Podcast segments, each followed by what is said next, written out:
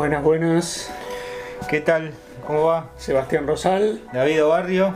Eh, un cap- nuevo capítulo de eh, Fresco y Fresco y Batata. Batata. Este capítulo es el No sabemos. cuarto capítulo. Debería ser el cuarto, sí. Este es el cuarto, dice cuatro y es el cual, digamos, corresponde el número con el Exacto. con la cronología va- real de los hechos. Nos va a perseguir toda la vida esta introducción porque los dos primeros capítulos salieron invertidos. Invertidos. Bueno, pero el tercero salió bien El y este es el se acomodó, exacto. Este, tenemos un invitado hoy. No estamos solos. No estamos solos en la madrugada. Exacto. Este, Eh, tenemos, bueno, un amigo crítico de cine, director. ¿Puedo confesar algo, Barrio? Yo actué eh, en una película del señor que nos acompaña hoy. Eh, sé, eh, Como sé que- extra, tirando unos pasitos de baile. ahí. y- Se está riendo, se está riendo. Y yo me ofendí en su momento porque no me convocaron a la grabación o filmación, no sé si fue filmación o grabación. Este, Filmación, por favor. Filmación, ah, Tenía- bueno, bueno. tenía Palabras claqueta- mayores. cla- con claqueta y todo. Y demasiados extras. Bueno, ahí se escuchó la voz de, de Joaquín Chazarreta, Un eh, que gusto. está hoy de invitado. Este, un Amigo, joven. a quien apreciamos. Así es, así es. Hasta, hasta lo queremos un poco. Dijimos, dijimos todas las actividades que realiza, ¿no? Sí. Crítico. No, no, es Fue- crítico, fueron muy generosos. Yo no diría Crítico, película, eso era un corto. Bueno, Bueno, señor, To- corto es una película. Todavía, todavía en postproducción. Editor del catálogo del Bafisi. Codirector con el señor Sebastián Rosales aquí presente. Coeditor, coeditor. Coeditor, coeditor. Exacto. Este, codirector, no coeditor. Este. Sí, podemos decir que esto es una, una especie de, La reunión de de. spin-off del Bafisi. bueno, Podría como no, de decirse. spin-off del Bafisi y de spin-off de, de Qubit también. Y- ¿O no? No. No, no, de Qubit. Pero el señor es representante de Qubit Eh, también, también, acá. también. En esta mesa. Sí. Este, Qubit, esta plataforma, bueno, que todo esto parece un chivo, pero es toda amistad, digamos. Si igual si Qubit quiere poner algún dinero, estamos, estamos dispuestos. Dice, bueno, Pero bueno, esta gran plataforma, digo, la, la plataforma de, la- de las dos, este, hay una tercera quizá, pero Hay demasiadas ahora. no es la de la N, esta es la otra, es la que Mm. promocionamos nosotros. Exacto. Este, no es la, mundialmente conocida de la M, no, esta es otra. Creo que si a uno le gusta el cine, Esa sabemos, esta es la de la esta Q, es de- la de Qubit, la de la Q. que- La que deberían conocer. donde hay que tirarse de cabeza, digamos. Este, el señor como buen cinéfilo y no diría nerd del cine no es mucho, pero este, No sé si no se reconoce así, ¿eh? Así mismo. No sé tiene no- una connotación un poco negativa, No, me parece. no, pero le gustan no. los datos, le gusta la, le gusta la, la- la precisión, en el- le gusta el detalle. Exacto. Sí, mu- Este- mucho conocimiento enciclopédico al pedo también.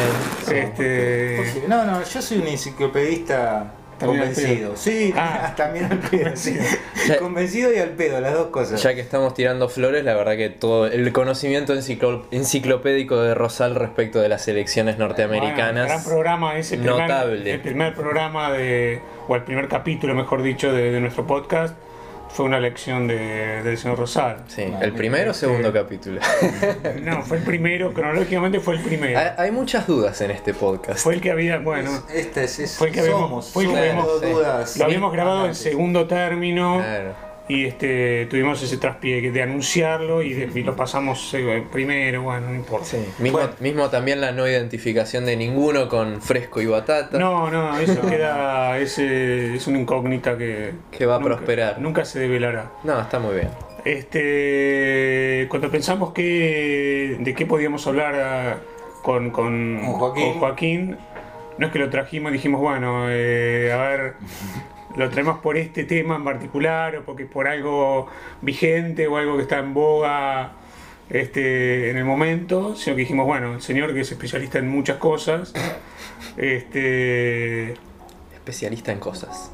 y él tenía ganas de hablar y este, podemos hablar también del, del catálogo de, que es parte de- de- del catálogo de Kubrick, digamos, son las películas de la Casa Hammer, así llamada, productora inglesa. Sí, pro- productora inglesa que tuvo mucho éxito hacia finales de los 50, durante la década de los 60 y bueno, ya dejó, dejó de existir hacia mediados de los 70, digamos. Eh, Volvió después, de eso estamos hablando. Sí, no terminó de volver del todo todavía, es como que hay un par de proyectos aislados y, y hasta inconexos, diría, en cuanto a la estética que usan. El último fue The Lodge, una película de este año bastante floja.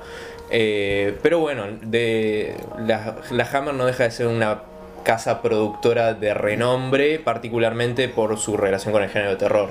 Claro, lo que uno, lo que uno relaciona con la casa Hammer es eso, son las películas de Terence Claro. Fisher mayormente, Sí. eh, las películas de, de- de monstruos, de terror, con algunos... Y de ese periodo en particular del que hablabas. Claro. En realidad ya viene de la década del 30. Sí, sí, sí, mucho antes eh, y de vuelta, como decía David, la, eh, la productora nunca fue centrada en cine de terror, también producían películas de ciencia ficción como la saga de Quatermass eh, o no sé, había thrillers policiales, en un momento así como estaba la serialización de las películas de Drácula y de Frankenstein, también hubo un intento frustrado por hacer lo mismo con una saga de Sherlock Holmes que bueno, la- primera entrega iba a ser El Mastín de los Baskerville, película de Terrence Fisher, que fue, digamos, claro. que fue, esa sucedió, pero lamentablemente tuvo un bajo rendimiento en taquilla, con lo cual no prosperó. Ahora, claro, porque Claro, porque la Hammer es, en principio, o, o podemos empezar a hablar de esto, un- un- eh, una de- determinadas reglas de producción. Claro, Sí, claro. sí. Es una marca en ese sentido. O sea, eh, la- uno sabe, uno sabía, por lo menos en ese momento, con qué se iba a encontrar al ver una película de la casa Hammer, Sí. digamos. Como sucedía en realidad eh, en, en el cine clásico cuando uno iba a ver una película de la Paramount, una película de MGM, o sea, uno sabía. Sí. Ah, Por eso digo que volviendo y, y para finalizar con esto, porque no hay mucho que decir de, de lo que de la actualidad de la casa Hammer, estas películas eran películas diversas, estas que, que hicieron ahora con la cual volvió la casa Hammer en los 2000, la década del 2010, digamos, no tienen, además de que no tienen mayor relevancia las películas, tampoco es que había una unidad, digamos, con la cual, Claro, que no. uno, con la cual uno pudiera identificar a la casa Hammer con esas películas, salvo quizá la dama de la dama de negro es La Dama de Negro y no sé si la película de Helen Mirren, cuyo nombre no estoy recordando, pero sí, salvando esas que son películas de época. claro, eh, que uno podía decir, bueno, volvió la casa Hammer. Claro, pero ni siquiera. Eh, este, y menos aún si uno las compara con la época de esplendor de la No, Hammer, claro, cuando claro. todas las películas no solo compartían un estilo común, pero también compartían un elenco de actores. elenco, el equipo técnico. Eh, bueno, Hay hay, un universo que, digamos, más o menos, eh, hay como constantes que se van. Sí, Sí, totalmente. que se repiten Hay, todo el hay- tiempo. hay películas, bueno, parte de, de la lógica de la Hammer era que era una productora con presupuesto reducido, Exacto. con lo cual eso daba lugar a que una de las estrategias que tenían eran filmar dos películas en simultáneo, por ejemplo. Claro, bueno, que era muy muy común, sí, en las productoras pequeñas de la del Claro. Hollywood clásico, porque esto estamos hablando que es una productora inglesa, Sí. contemos que es otra cosa. Pero pasaba mucho eso, se filmaban dos películas al mismo tiempo, Claro, exactamente. se abarataba costos, se usaban los mismos decorados. Sí, se los cambiaba un poquito. Literalmente los Sí. buenos Bueno, decorados. eso es algo que es interesante y que hay que hablar de la casa Hammer, que es, vamos a decirlo así, el cartón pintado, digamos. Sí, es que La era casa cartón Hammer. pintado, sí, Literal, ya lo sé. Pero digamos, bueno, el cartón pintado de la casa Hammer, ellos suplían esas falencias con una especie de. que yo. De cosa que yo creo que se debe ver distinta ahora como se veía en su momento. Ahora nos fascina porque nos encanta un poco esa esa precariedad tan expuesta y al mismo tiempo tan que resulta audaz de ver, uno dice, bueno, ponían esto ahí y la gente no se da cuenta, que era un- sí, probablemente se da Sí, cuenta, Pero era secundario. era secundario, los colores, la casa digamos. extraordinarios, sí. Bueno, en relación al, al terror, eso fue uno de los eh, aspectos más novedosos que trajo la Hammer, eh, particularmente en relación a las películas de Frankenstein y de Claro, Drácula, claro, que era la novedad de verlas por primera En vez color, en color, color y con una buena cantidad de sangre. Y una novedad yo creo también para el cine inglés, digamos, el cine inglés en color y con esos Sí. colores era una, una cosa particular también, digamos. Los bueno, rojos- estaban las de las de Powell y las, las de Claro. Sí. Las de, esas- esos colores, pero los colores de la Hammer eran una cosa muy particular. Sí, el- la, la sangre roja en el rostro de Christopher Lee. Bueno, acá Rosal me decía antes de eh, los, los tubos de ensayo y demás en el laboratorio de Los Frankenstein. tubitos, sí, los tubitos, las sí. probetas, los humitos, esas Esos, cosas. esos son esos humos rosas y verdes. Sí. Totalmente. Bueno, y después en, a partir de la cuarta de la saga de Drácula, Somos verdes, eso es el La verdad. a, a partir de la primera que dirige Freddy Francis, eh, Freddy Francis era director de fotografía, en un momento pasó a dirigir las películas. La primera, si no me equivoco, fue Drácula Has Risen from the Grave, en la cual él usó el filtro Freddy Francis, así se lo llamaba, que era un filtro que distorsionaba, como aviñetaba la imagen. Claro. Y ya lo había usado en The Innocents, que claro, como era una película en blanco y negro, esa viñeta se veía oscura, negro.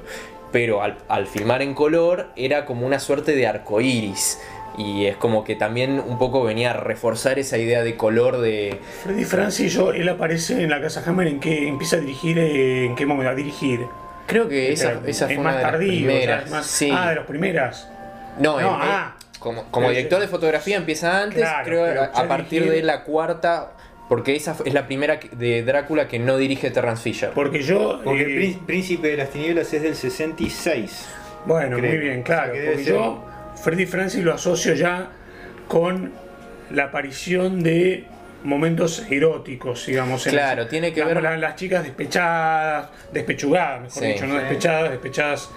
eh, Ya esos escotes, ya eso es Freddy Francis. Sí, ¿no? un- uno podría separar si se quiere, que igual no es tan así porque los dos eh, van de una etapa a la otra, pero uno podría separar a la, si se quiere, primera etapa de la Hammer con Terrence Fisher como a cargo de la mayoría de los proyectos Claro. y eh, una segunda etapa que ya se vio tenida por la alianza con la Warner en la cual Freddy Francis empieza a dirigir más este, y aparecen otros autores. Y ya es otra etapa del cine también, donde ya se podían permitir estas cosas, ya hay un Sí. erotismo un poco más, más evidente. Y te digo, los escotes, los escotes, este, Sí. yo esas me las imagino, o todas las, las pienso dirigidas por Freddy Francis, o ya en esa época, ¿no? Sí. Mediados de los 60, Sí, a mí- a mí pop en algún punto. ¿no? particularmente- Pop, psicodélicas. Es como una de las. Es la etapa menos popular de la Hammer. Ajá. En el sentido de que eso un poco se vieron obligados por presión de la Warner. Porque originalmente parte de la financiación de la Hammer venía de Seven Arts.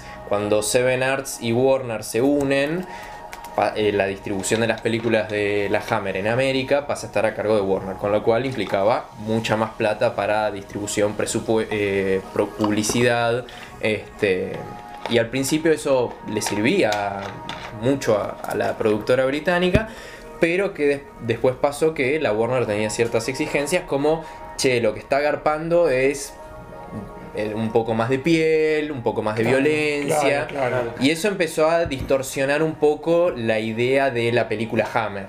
Bueno, pero eso estaba más acorde con la época eso. Sí, ¿No? En mediados de los 60 estamos hablando ya. sí, sí, sí, más Claro, adelante. Y ya psicodelia, ya el mundo era otro. Sí. Y por más que seguramente se había desvirtuado lo que era la marca Hammer para Sí. el primer público de la marca Hammer, pero se acomodaba más a los tiempos. ¿no? Bueno, se dice que la, Aunque le fue la- mal de público, decís, bueno, no le fue tan bien. Es que al principio sí, porque seguía teniendo popularidad, pero con el correr del tiempo fu- se fue desgastando y también es como que cayeron en el exploitation.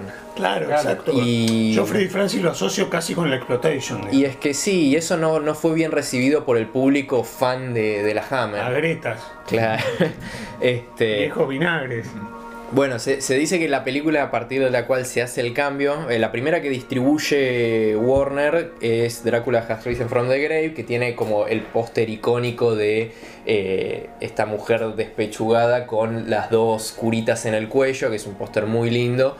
Eh, pero la primera que es como un punto de inflexión es Frankenstein Must Be Destroyed, en la cual se introduce no solo el tema de drogas, que Frankenstein, el doctor Frankenstein interpretado por Peter Cushing descubre que uno de los personajes está vendiendo drogas para pagar el tratamiento de la madre. Fantástico. Este, y no solo eso, sino que también de repente eh, el, o sea, pro- por la vieja. el profesor no se viola a... Se viola. Se viola a... Vio- hace- viola hace una... Peor todavía, se viola. Sí, no, es viola. que es, Se, es- la- se viola. no, es que es terrible la imagen de Peter Cushing. Yo no me acuerdo de eso. ¿Qué película es eso? Frankenstein más be destroyed, si Ah. no me equivoco. Eh, y que fue algo a lo cual los actores en su momento y el propio Terry, eh, Terrence Fisher se opusieron. Eh, porque decían esto, esto no somos nosotros. Ah. Era una exigencia de la Warner. Esa, a tra- ¿Esa quién la dirigió? Eh, Fisher. Ah, Sí. Fisher. Bueno, sí, sí. claro, pero Freddy Francis, claro, no era. Porque una vez que desembarcó, que empezó a dirigir Freddy Francis, todavía se seguían mechando, digamos, los Claro, y- y- o sea, eh, después algunas las dirigió Terence Fisher, o sea, Sí. no es que le cedió completamente el No, lugar. por eso es lo que decía antes, como que no, uno no puede ser tan tajante en la Ah, división. eh, ¿Quién dirigió la de, perdón, la de Doctor Fives? eso no es Hammer. O no es Hammer No eso es Hammer. directamente. No, no, no. Pues yo creo que, no sé si no es de Freddy Francis, quizá estoy diciendo disparate, pero es la época, claro, Sí.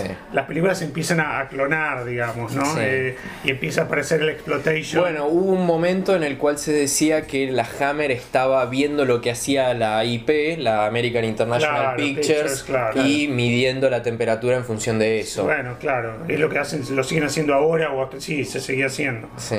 Les digo, se hizo, es, un, es muy común eso, ¿no? Sí, Ver pero- qué hace el competidor y sacar. Yo, yo lo que creo que es una de las cosas más interesantes de, de la Hammer es esto que decíamos antes de la estructura de producción reducida que daba, uno, daba lugar eh, involuntariamente, pero afortunadamente, a uno de los aspectos más interesantes que es la economía formal de las películas de la Hammer. claro.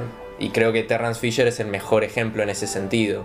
Narrativamente son extraordinarias las películas. O sea, no, Sí. hay, no, no sobra un plano. O sea, no hay plano en el que no avance, en el que no avance la acción. Totalmente. Películas de 90 minutos. Duran, Además, duran todas 90 además. minutos, que es la duración ideal para las películas. Sí, sí, sí. Basta de películas de 60. Sí, incluso y basta de películas de 2 horas Hay, o más. hay 90 algunas, minutos. hay algunas que incluso son menores, tipo de. No sé, Bueno, estoy pensando sí, de. típico de la- claro. El castillo de la Gorgona creo que dura una hora y veinte. Entonces, sí, son, son ideales. Para, para ver cuando uno está cansado a la noche y quiere, Exacto.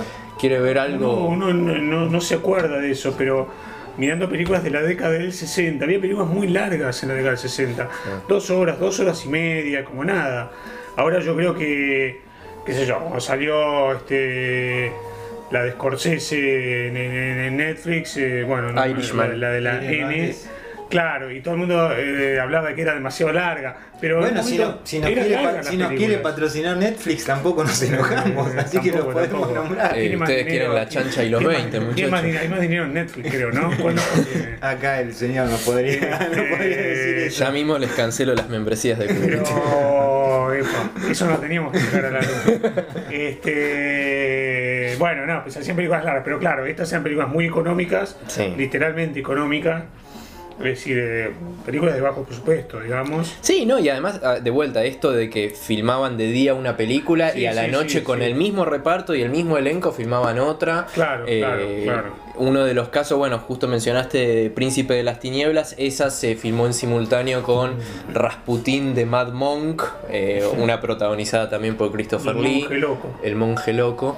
Este, y tenés muchos ejemplos. El, el reptil eh, creo que la filmaron en simultáneo con La plaga de los zombies. eh, no, La maldición de los zombies. eh, La maldición, exacto. eh, que las dos las dirige John Gillian. Que también era uno que era guionista y que Pero empezó creo- a dirigir películas. Creo que el, original en inglés es The Plague of the Claro, en, inglés es The Plague of Plague, the Zombies. perdón, perdón. Eh, y sí, a- por alguna razón acá se estrenó como La maldición de los zombies. Este, Bueno, Eh, películas de monstruos. Películas de monstruos. sí, en, en las más populares Monstruos, sí. eh, zonas oscuras, Zonas digamos, no oscuras. zonas oscuras Zonas- de- del mundo. Claro. Los- los Misterio, misterio, monstruos. los monstruos que surgen del sueño de la razón, digamos. Claro, claro, que engendra la razón, claro. Bueno, Eh, la de los zombies es un caso eh, bastante particular porque es como un caso aislado. Nunca más hubo otra película de, de zombies eh, eh, dentro de la Hammer. Lo mismo que la de Sherlock Holmes, que también fue algo que quiso disparar otras cosas y que no sucedió. Pero lo que sí tiene de interesante la plaga, la maldición de los zombies es la influencia, si se quiere, que tiene un año después en La Noche de los Muertos Vivos que lo que la separa de ella es que eh, la película forma parte del corpus de películas de zombies en las cuales los muertos son resucitados a partir de magia negra, vudú, etcétera, contrariamente a las películas de Romero, pero sobre el final de la película hay cierto elemento, cierta idea política detrás de los zombies Esa que es la de Romero.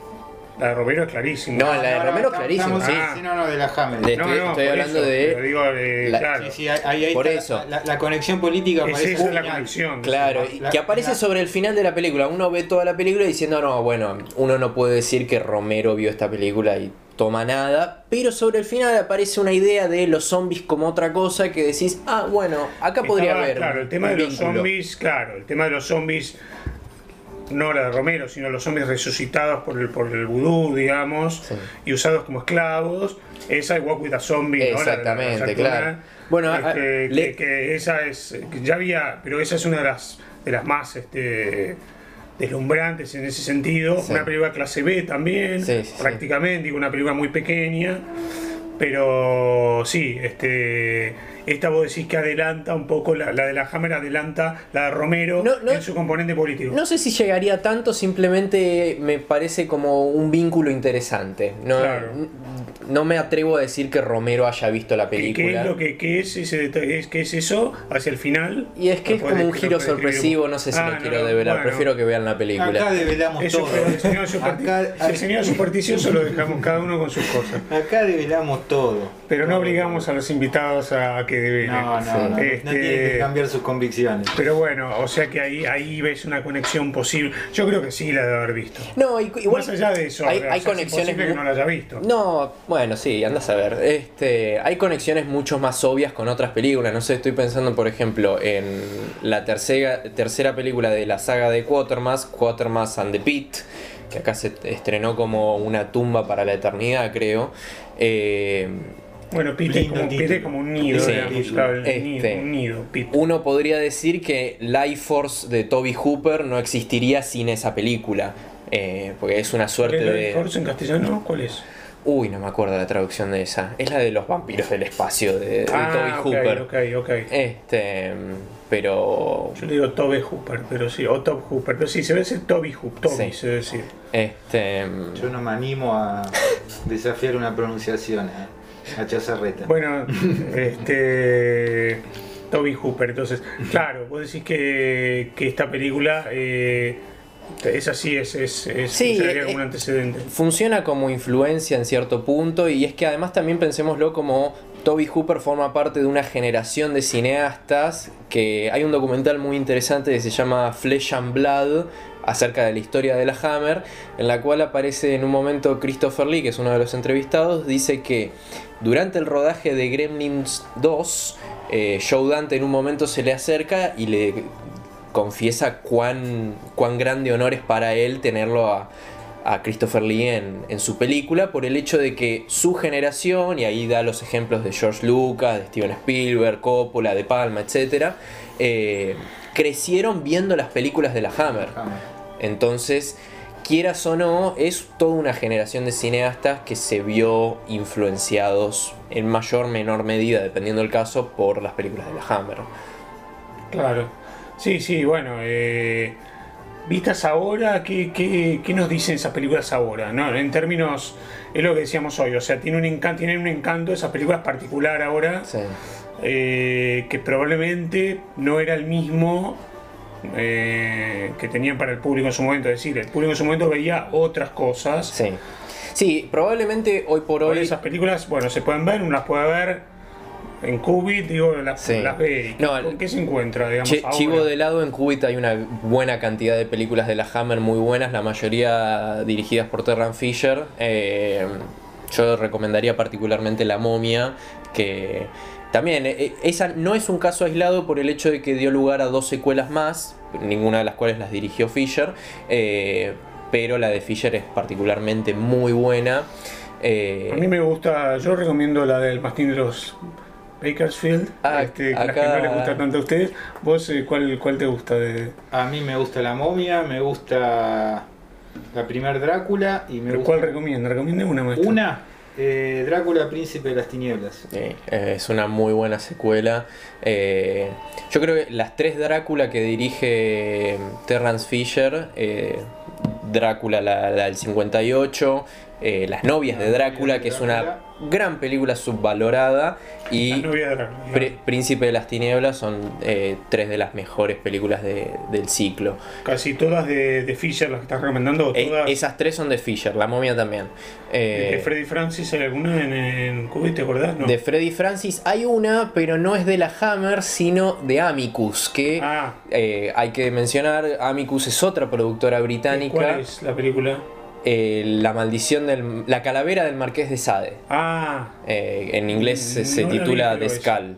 ah, la voy a ver, está, esa está para Esa nueva. está para ver.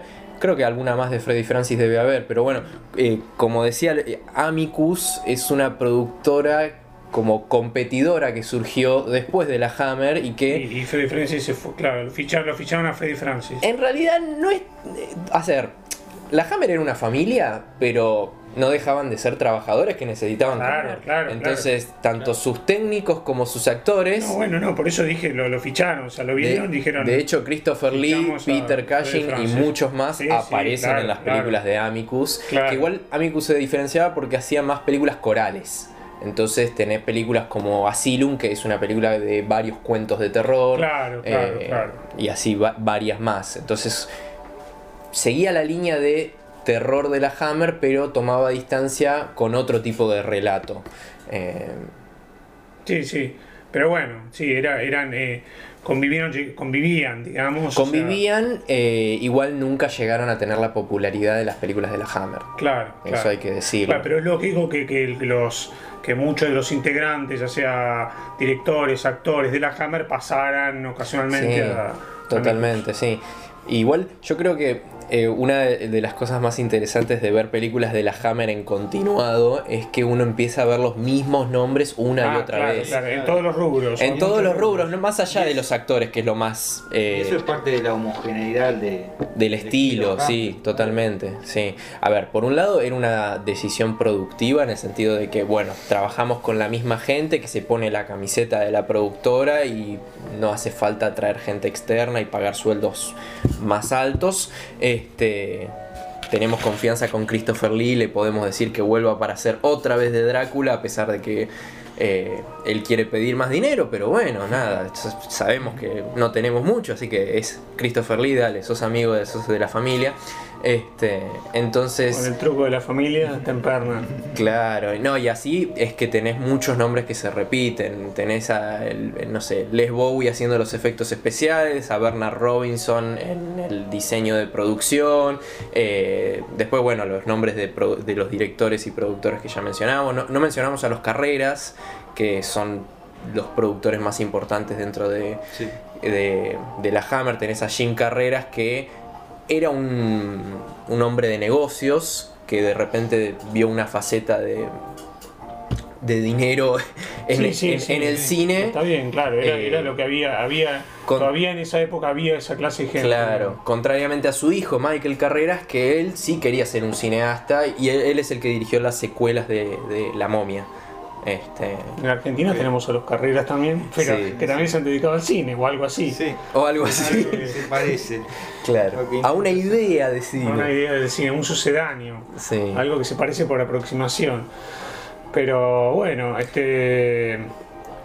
Ya Sí. que lo tenemos. Sí, Y eh, no, a lo que iba con esta re- repetición de nombres es que también un poco invitaba a la colaboración más allá de los rubros de cada uno. Entonces hay muchos ejemplos de anecdóticos de, eh, no sé, de repente, ah, justo hablábamos de Príncipe de las Tinieblas, película en la cual Christopher Lee no No- habla durante admite. toda la película. Aparece a la mitad de la película. ah, Como Y no. mere- merecida aparición estelar, tipo, se hace desear. Exactamente. Y una vez que Y no aparece- emite- Y no emite, sonido. Claro. Sí, sonido sí emite, no emite palabras. Claro. Este, y supuestamente eso fue una propuesta de Christopher Lee por el hecho de que él leyó el guion, le parecía que los diálogos que tenía su personaje no valía la pena enunciarlos, entonces propuso, miren, me parece bien que mi personaje no diga nada, cosa que después Jimmy Sangster, que era el guionista de la película, uno de los guionistas estrella de la Hammer, eh, contradijo en su biografía. Él decía que si el personaje de Lee no habla es porque yo no le escribí líneas. Así que ahí tenés dos historias que chocan. ahora Eh, se- estamos en el momento que vuelven las historias del cine. y Claro. las- No, eso no fue las, así. este, claro.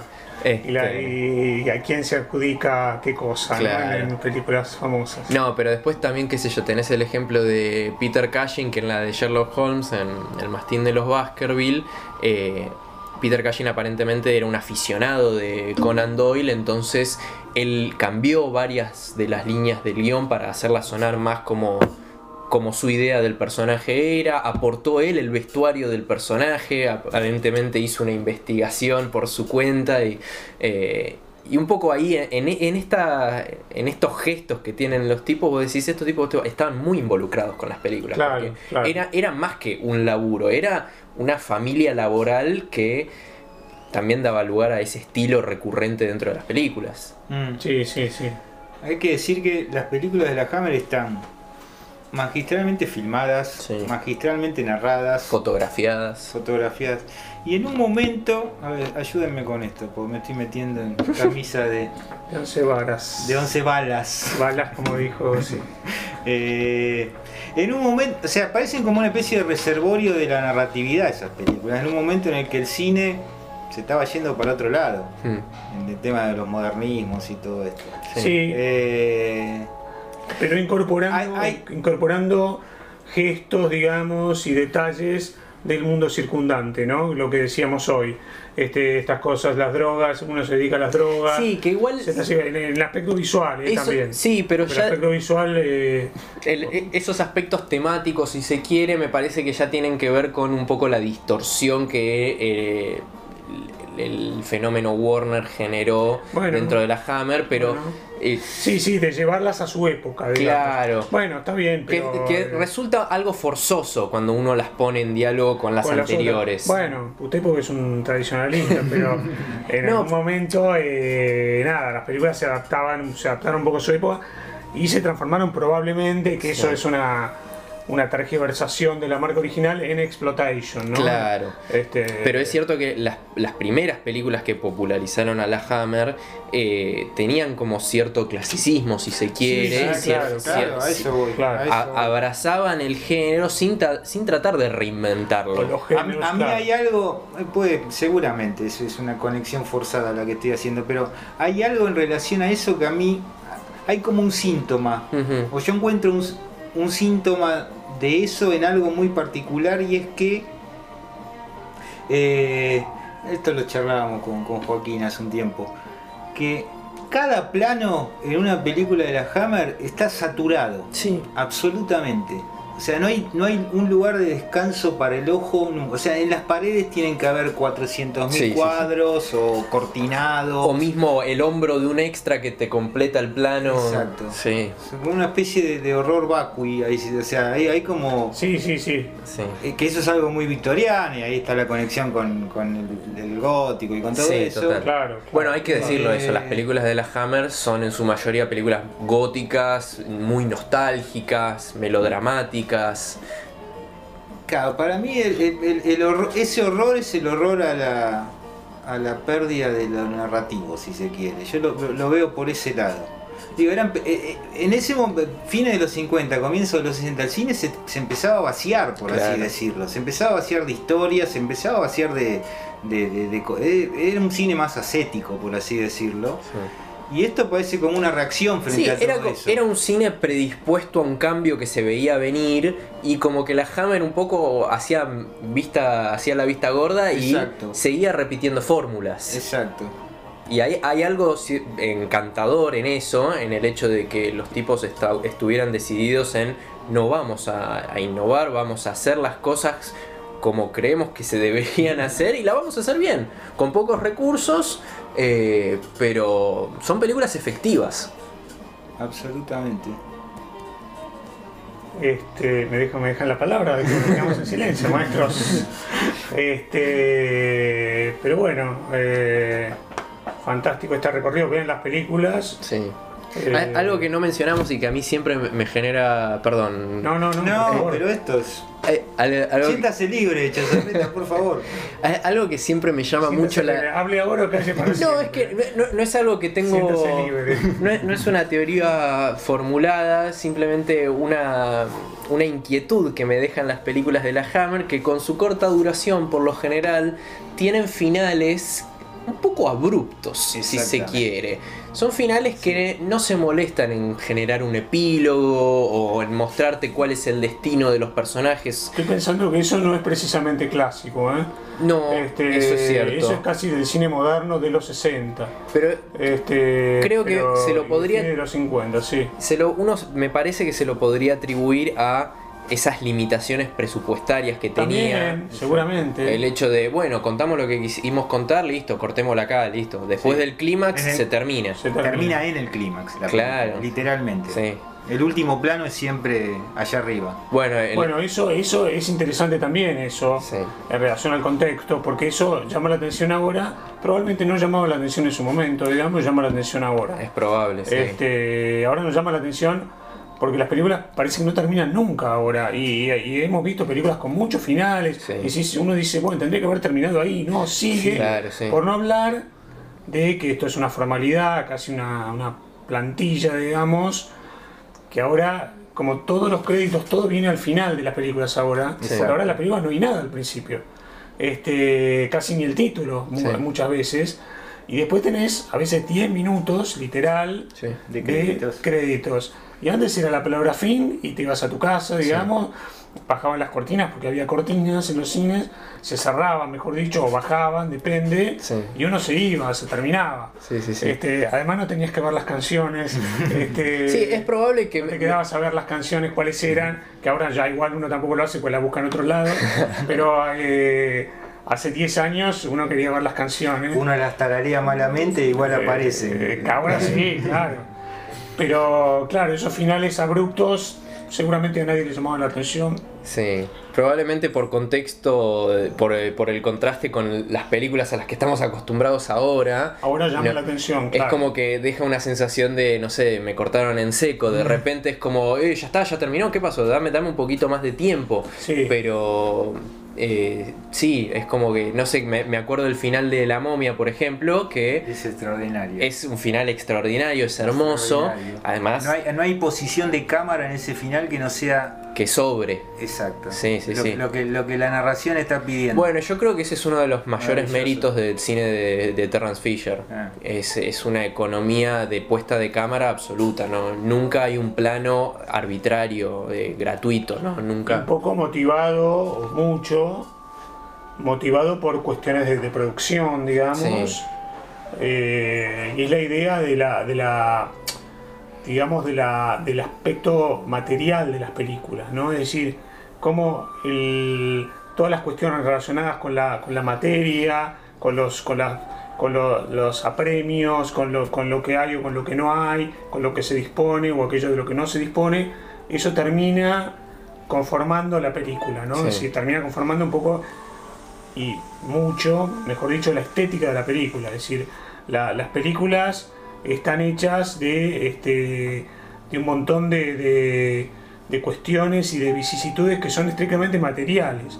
Y eso conforma la, la- la estética de las películas, ¿no? Con un buen, lo que antes se llamaba un artesano, porque a- acá en la charla probablemente sea un autor, lo estamos convirtiendo un poco en un autor, pero era lo que antes se llamaba un artesano, es decir, un tipo que dirigía Claro. los elementos, digamos, tenía determinados elementos y con eso hacía la película. El tipo te, sac- te sacaba la película. Tipos muy talentosos, Sí. evidentemente, y en todos los rubros. Y las películas salían, no quiero decir como choripanes, pero digamos salían y eran extraordinarias. Sí, sí, sí. Este, y eso es la industria, ¿no? Eso es un poco lo que te Sí, da sí, el marco sí. industrial Exacto. eh, que, que ahora, que, digo, como se construye un auto o cualquier cosa, donde todas las piezas funcionan y están bien y, este- y tienen su terminación. Y, y ahora no hay más eso, digamos. Sí. Eh, obviamente hay industria, pero ya la industria eh, todo fluctúa y, y los flujos y todo es como se dice, como dirían algunos, este, algunos pensadores y algunos filósofos, es líquido, todo es líquido ahora, ¿no? También, no se sabe, los capitales son transnacionales, no tiene que ver con la nación de dónde vienen los capitales, pero lo que quiero decir es que, es que digamos, en ese momento vos tenías un- una... Las películas funcionaban como un mecanismo, Sí. es decir, era un mecanismo muy preciso. En el que los roles estaban Eh, como muy exacto, definidos. Exacto, muy exacto. claros, era un reloj efectivo, cumplidor y que eso también facilitaba a ver, no, facilitaba no. Era fruto y consecuencia de eh, las limitaciones presupuestarias de la Claro, Hammer. claro, por eso, por eso, claro, por eso hablo del aspecto material de las películas, Claro. digamos, ¿no? Era como, un- si se quiere, una doble economía. Por un lado presupuestaria y por otro lado formal. Claro, una consecuencia claro, de la una otra. consecuencia de la otra. Y el aspecto material se veía, digamos, porque ahora otra cuestión es Sí, que ahora que se puede, cualquier cosa puede aparecer en pantalla, porque literalmente cualquier cosa puede aparecer, Claro, puede- pero el aspecto no es material, digamos. no. El Es aspecto que es líquido. O el- sea, sabemos, como digo yo, que están dibujadas, digamos. Mm. Ah, o sea, parece un monstruo, pero no solo un monstruo o un Sí. ser que no existe en la realidad, sino cualquier cosa, cualquier paisaje, Sí. cualquier cosa que aparezca en la película puede ser dibujado. Este, sabemos que no es real, Sí. digamos. Y en ese de- momento. como decía un, un profesor que tuve alguna vez, uno sabía que si veía un fantasma era un tipo con una sábana blanca. Claro, Claro, bueno, sí, ahí. total. O sea, un cine analógico. Sí. Exacto, era tan, tan, tan así. eh, la, la materialidad de la película era tan, tan así, tan material, que lo veías. O sea, Claro, es lo que sí. estamos diciendo, veías el, veías el, el cartón, Sí. digamos, el cartón pintado. Sí, y la mayoría de las veces yo diría que uno compra el cartón porque te Claro, estás prestando atención el cartón, claro. a otras cosas, aunque hay veces que el cartón es tan notorio que Sí. te, te deschaba la película. No sé, Bueno. estoy, estoy pensando en el caso de... No, el- pero te echaba es una cosa y otra es que arruina la película. Una, Bueno, el cartón está, está, puede estar visible, Christopher- igual la película la, la aceptás. digamos. Christopher Lee decía que eh, El Castillo de la Gorgona podría haber sido una gran película, pero que estaba arruinada por los efectos especiales del final, donde le cortan la cabeza a la gorgona y todas las serpientes que tiene en la cabeza se meten para adentro y es, digamos que un- una cabeza de plástico bastante... Bastante notoria, decís vos, bastante evidente. Le podrían haber puesto un poco más de esfuerzo. Bueno, este, No había plata, ¿qué, Era- qué le- era- era lo que había. era lo que había, claro. eh, los últimos, digamos, las últimas películas de terror material que hemos visto, donde vos sabés que o es un tipo con una sábana, como decía Seba, o es un muñeco, Hmm. Digamos, las, las criaturas de Carlos Rambaldi, qué sé Sí. yo, digamos, los aliens, las de, las de, The Thing, la de Carpenter. Sí. Eh, el aspecto estaba, o sea, la- la- viste, las, las tres dimensiones. Y- Ahora si vos simulás tres dimensiones ahora. Sí. Pero ahí todavía estaba, o sea, vos podías ir, lo podías Sí, tocar. y diría que hoy por hoy es uno de los aspectos más valorados de esas películas. Claro, exactamente, a eso me La, refiero. la tangibilidad de los efectos totalmente, especiales. Totalmente. Yo viví esas películas, hemos visto Sí. con Seba, no juntos, pero por la edad, este, y hemos visto esas películas donde, eh, claro, habían llegado a un grado de perfección. Claro. Era, era el mismo sistema Sí, de los años 50, 60, pero ya un grado de perfección total, claro, sí. que no fue superado y ya muy poco después, ya después, ya después pasaste a lo digital, Claro, a lo que yo llamo lo dibujado, este, y yo creo que ahí se ha perdido Sí, hay algo de, de la década. el, el aura, ¿no? Diría Y- eh, Benjamin. Walter Benjamin. Sí. Walter Benjamin. eh, yo- Este, las décadas sí. de los 80 fue muy rica en ese aspecto. Claro, Eh, claro. Fue la, la década que vio el surgimiento de eh, Rob Bottin, de Rick Baker, de todos tipos, especial, eh, Tom Savini, gente especializada en los efectos especiales que hizo carrera a partir de eso y que Sí, hoy sí, por sí. hoy son referenciados como maestros dentro de, de su artesanía. Y, y esas películas se ven ahora y se ven muy bien ahora. Se sostienen O sea, muchísimo se ven muy, mejor muy, que bien. películas hoy por hoy hechas con tecnología de tecnología punta. digital que cinco años después quedan viejas. Totalmente, digamos. sí. Y, y esas películas eh, las ves. Yo me acuerdo, no me acuerdo cuál de las, de las, de los cazadores del arca perdida, no sé si es la primera o De- ¿Cuál de las de Indiana Jones? Porque Eh, Cazadores del Arca Perdida es la Eh, primera. Sí, sí, las de Indiana Jones. Eh, y ves, este, bueno, no hay una explosión al final, algo explota. Yo la vi en el cine, a la primera, fantástico, qué sé yo. Pero ahora la ves y, pss, viste, la explosión es una cosita dibujada, digamos, y se nota mucho. Es decir, ese efecto especial envejeció muy rápido, digamos. Sí. Por supuesto era fantástico en su momento, y no pasa con todas, porque uno ve todavía las de mm, las del mundo perdido, digamos, las de los dinosaurios, qué Sí. sé yo. Este, y se ven, se ven bien ahora, Sí. todavía. La primera se ve bien, digamos. Eh, pero hay algunas cosas, algunos detalles en algunas películas que innovaron en su momento con eso, que envejecieron muy rápido. Sí, Este, esa es una lección, es algo a tener en cuenta. sí. Y ahí ya entras en una vorágine donde, donde, donde te tenés que superar cada vez. Claro, mientras tenés que los, mientras que tenés los, que ir sosteniendo la mentira. claro, pero- claro, alguna manera. porque queda vieja muy rápido. Exacto. Sí. Pero en cambio las películas que estamos hablando de los 80, Sí.